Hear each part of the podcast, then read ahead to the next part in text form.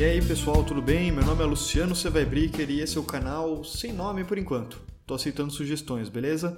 Esse é um episódio piloto para a gente conversar sobre o tema da felicidade. E um aviso importante: falar do tema da felicidade é bem diferente de falar da felicidade. Eu não vou falar de uma felicidade, mas de umas trocentas formas diferentes e polêmicas de se falar sobre ela. Você deve ter sacado que isso é um outro jeito de dizer que eu não vou ensinar ninguém a ser feliz. Na verdade, devo ser uma das piores pessoas para isso. Quando me convidam geralmente para alguma entrevista, sempre, invariavelmente me fazem a pergunta que mais me amedronta na vida. O entrevistador, sorridente, esperançoso, manda: Mas e aí, Luciano, afinal de contas, você é feliz? Dependendo do meu humor, metade das vezes eu digo que não sei, outra metade eu digo, veja bem, começo a enrolar, falo de algumas visões diferentes, fico em cima do muro todo modo, a resposta é sempre decepcionante, dá para ver os ombros e o sorriso da pessoa na minha frente murchando, a esperança dela escorrendo pelo rosto. Bom, temos alguns episódios aí pela frente, você vai ser capaz de tirar suas próprias conclusões se você é feliz. O objetivo do episódio de hoje, de apresentação desse podcast, é mostrar que não dá para falar de um jeito simples sobre a felicidade. Felicidade é um campo de debate bem bagunçado. Tem gente falando que existe, gente falando que não existe, alguns falando que depende dos deuses, outros de um deus só, outros que depende das pessoas ao seu redor ou até que só depende de você. A ênfase maior da felicidade pode ter a ver com os prazeres, com a ética, com a amizade. Bom, eu poderia continuar fazendo essa lista aqui por mais um tempo, mas não, né? Acho que já deu para entender o ponto. Felicidade, então, é um tema complexo e interessante demais para caber em um manual ou um passo a passo. Se você encontrar alguém por aí que fale que pode te ajudar a ser mais feliz, mesmo que essa pessoa tenha um PhD no que for, ou seja o guru da pessoa que ganhar o Big Brother, duvide. Deixa eu te dar um pequeno argumento para isso. Platão, sabe, aquele famoso cara lá do banquete, escreveu: Felicidade é aquilo que guia a ação de todos. Um tempo depois, o filósofo francês Blaise Pascal complementou dizendo que não só a felicidade é aquilo que guia a ação de todos, como também guia a ação inclusive daquele que vai se enforcar. Dá para perceber nesses dois trechos aí que a felicidade é uma coisa importante e a gente tem um, um dos poucos consensos em relação à felicidade.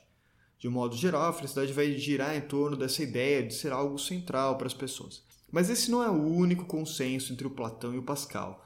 Os dois concordariam que a felicidade não é fácil de ser alcançada. O Platão afirmou que só uma única pessoa tinha sido verdadeiramente feliz. E não era nem ele, nem a mãe dele, ou nenhum dos amantes dele. A única pessoa verdadeiramente feliz para ele tinha sido o seu mestre, Sócrates. Somente Sócrates havia sido feliz para Platão. E o Pascal também achava que felicidade é difícil pacas de ser alcançada, senão ele não precisaria dizer que a última e derradeira ação, o suicídio, é uma forma de buscar a felicidade. Se fosse fácil e feliz, ninguém precisaria chegar ao ponto de apostar tudo para tê-la, não é não?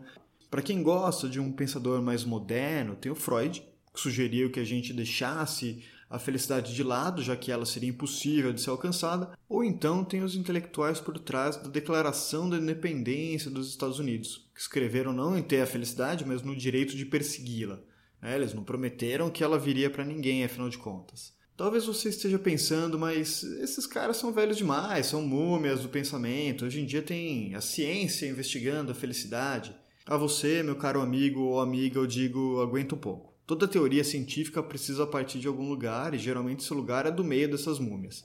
Por enquanto, só duvide um pouco quando encontrar um vídeo do YouTube, tipo uma palestra TED Talk de 15 minutos que vai apresentar os segredos da felicidade, ou então quando estiver dentro de uma livraria e encontrar os sete passos para a felicidade ou a arte da felicidade e te der aquele comichão para comprar esse livro. Isso que eu estou falando só não vale para esse podcast. A gente aqui tem uma troca única e especial, cheia de gratidão e pensamentos positivos que tornam tudo possível. Se a gente quiser ser feliz, a gente consegue ser feliz sim.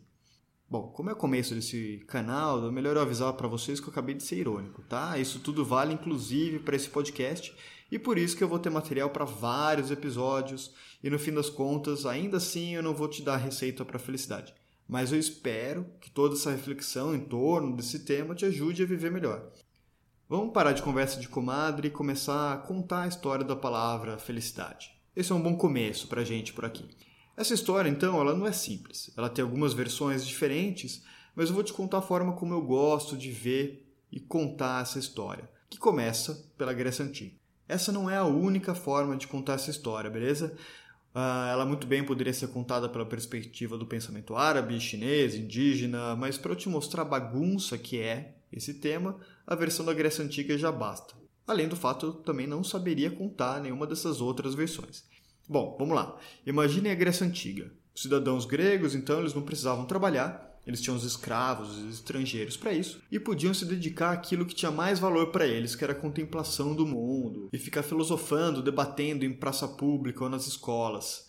Essa prática deles acabou fazendo com que uma nova forma de pensar sobre o mundo e o ser humano começasse a ganhar força. Eles estavam ali inaugurando a separação entre aquilo que entendiam ser próprio dos deuses e aquilo que era próprio dos seres humanos, aquilo que estaria no controle dos seres humanos. Dizendo de um jeito bem tosco que estava rolando ali, para eles parou de valer a resposta porque Deus quis.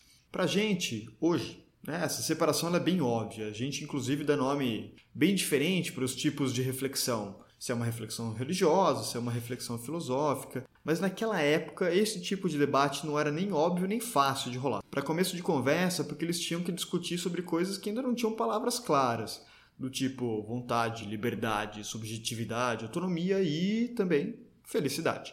É, essas palavras todas elas tinham um sentido vago se a gente comparar para os nossos padrões, né? Eles não tinham dicionários com verbetes, definições claras de como utilizar as palavras e quais sentidos essas palavras poderiam ter. Bom, tenta imaginar o seguinte: sabe quando você quer ensinar para os seus avós a usar o smartphone? Você nem lembra mais a última vez que você ligou para qualquer telefone ou celular que seja e você quer convencer seus avós a instalarem o WhatsApp. Mas eles não têm a menor ideia do que é o WhatsApp. Daí você vai e diz que é um aplicativo para tentar explicar. E isso não ajuda em nada, você percebe que é uma missão perdida. Nenhuma palavra que faz parte do universo da telefonia móvel e internet é familiar para os seus avós. O mais perto que você vai conseguir, no fim das contas, é eles dizerem: Ah, é tipo um fax. Bom, os gregos antigos eram como um monte de velhos debatendo sobre o que é o WhatsApp. Só que ao invés de WhatsApp, eles estavam tentando conversar sobre felicidade. Que palavra que eu uso para explicar para os outros o que eu quero dizer? Hoje fica fácil a gente olhar para trás, né, com os registros históricos e falar que trata de um jeito ou de outro de um debate sobre a melhor forma de se viver. Mas na época, esses velhinhos segurando o celular, sem conseguir desbloquear a primeira tela que seja, foram chegando a respostas das mais diversas possíveis. Só um parênteses aqui, eu estou reduzindo a filosofia grega a um bando de velhinhas com celular. Isso está errado em uns trocentos níveis e eu sei disso. O que talvez o fato de eu saber só piore a minha defesa, mas bom, é o que eu tenho para hoje para oferecer. Só para vocês terem uma ideia, três importantes escritores gregos tinham visões bem diferentes sobre a felicidade. Hesíodo, por exemplo, ele escreveu que viver bem dependia diretamente da vontade divina.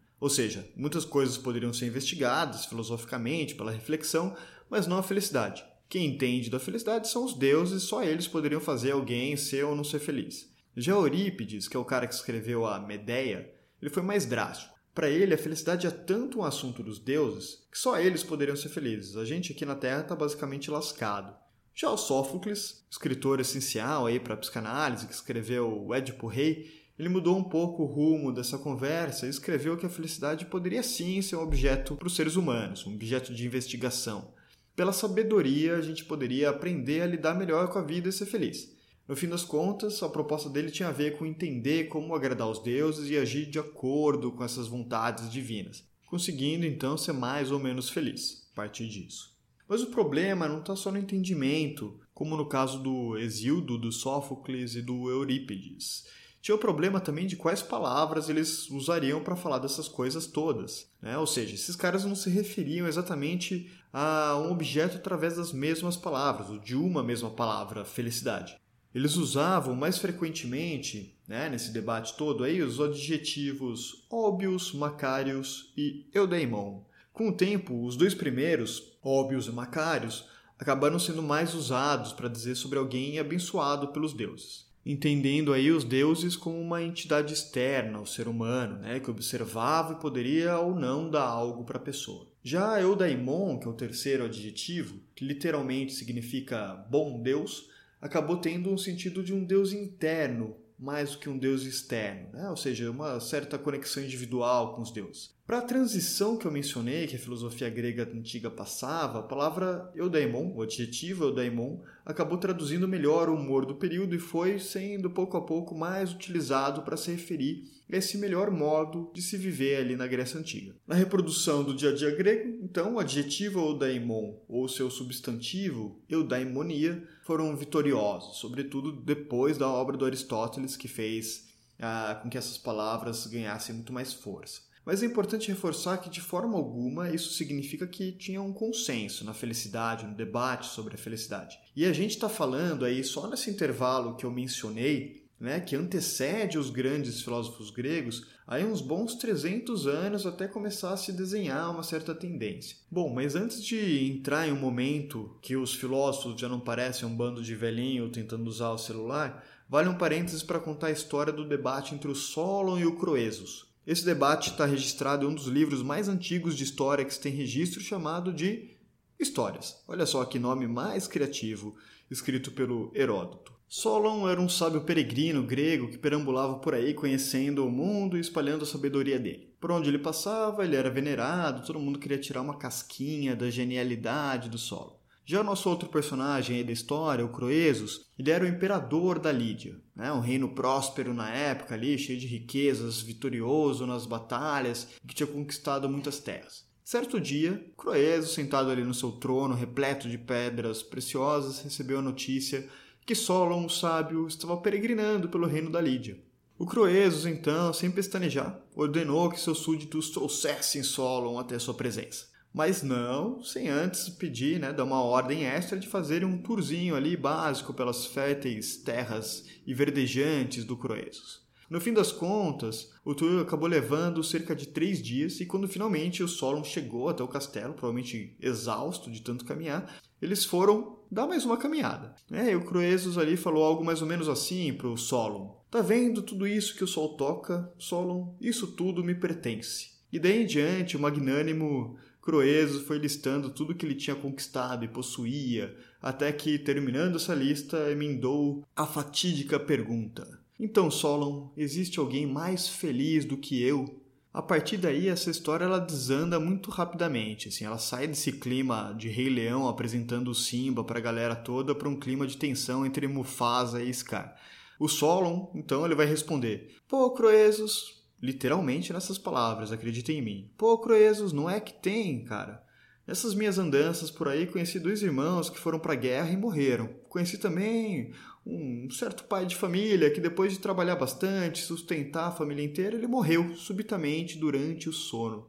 E por aí foi. O Solon foi listando gente e mais gente morta que ele considerava ser mais feliz que o Croesus. Logicamente que o Croesus ele ficou um tanto decepcionado, irritado, puto, uh, fervendo de raiva com a resposta, começou uma correria danada dentro do castelo para tentar cortar a cabeça do Solon, que foi escapando tipo Simba ali, fugindo das hienas. No fim das contas, o Solon fugiu e ele pôde peregrinar mais um bocado por aí. Mas, bom, eu perdi o foco, não era isso que eu queria dizer, né? Não importa para nossa história se o Solon sobreviveu ou não. O que importa é que cada um dos dois, o Solon e o Croesus, eles tinham uma perspectiva sobre a felicidade bem diferente. Enquanto o Croesus acreditava que a felicidade tinha a ver com posses, bens, conquistas e podia ser avaliada objetivamente em tempo real, o Solon entendia que a felicidade tinha a ver com a vida eticamente bem vivida e sem infortúnios, e que por isso ela só poderia ser avaliada ao fim da vida. Afinal de contas, ali pro Solon, vai que uma pessoa é cometida por alguma doença e sofre horrores ao longo longo dos últimos anos ou dos últimos dias de vida. Por isso que para o Solon não se podia dizer sobre a felicidade de alguém em vida, mas só depois que essa pessoa morresse. Olha, para esse tantinho de história que a gente conversou, né, que eu falei ali de uns 300 anos, e o quão complicada é essa discussão sobre a felicidade. Como ela começa já num terreno que cada um vai para um lado completamente diferente a ponto de um tentar cortar a cabeça do outro. E a gente nem chegou nos grandes filósofos gregos que eles também não resolveram não esse debate, deixaram na verdade mais complicado. Agora, para retomar a pergunta, é, mas o que a ciência e as pesquisas da psicologia positiva, por exemplo, tem a ver com tudo isso? Tem a ver porque os objetos de investigação da ciência, precisam ser definidos antes de serem investigados em laboratório, em pesquisas com ressonância magnética, para usar um questionário, sei lá, usando o que for. Eu preciso saber o que eu estou buscando, afinal de contas.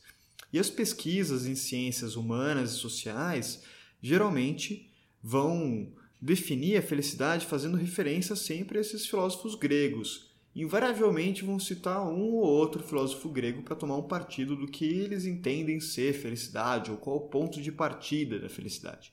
E a gente viu aqui que o pensamento grego sobre a felicidade era plural, era difuso.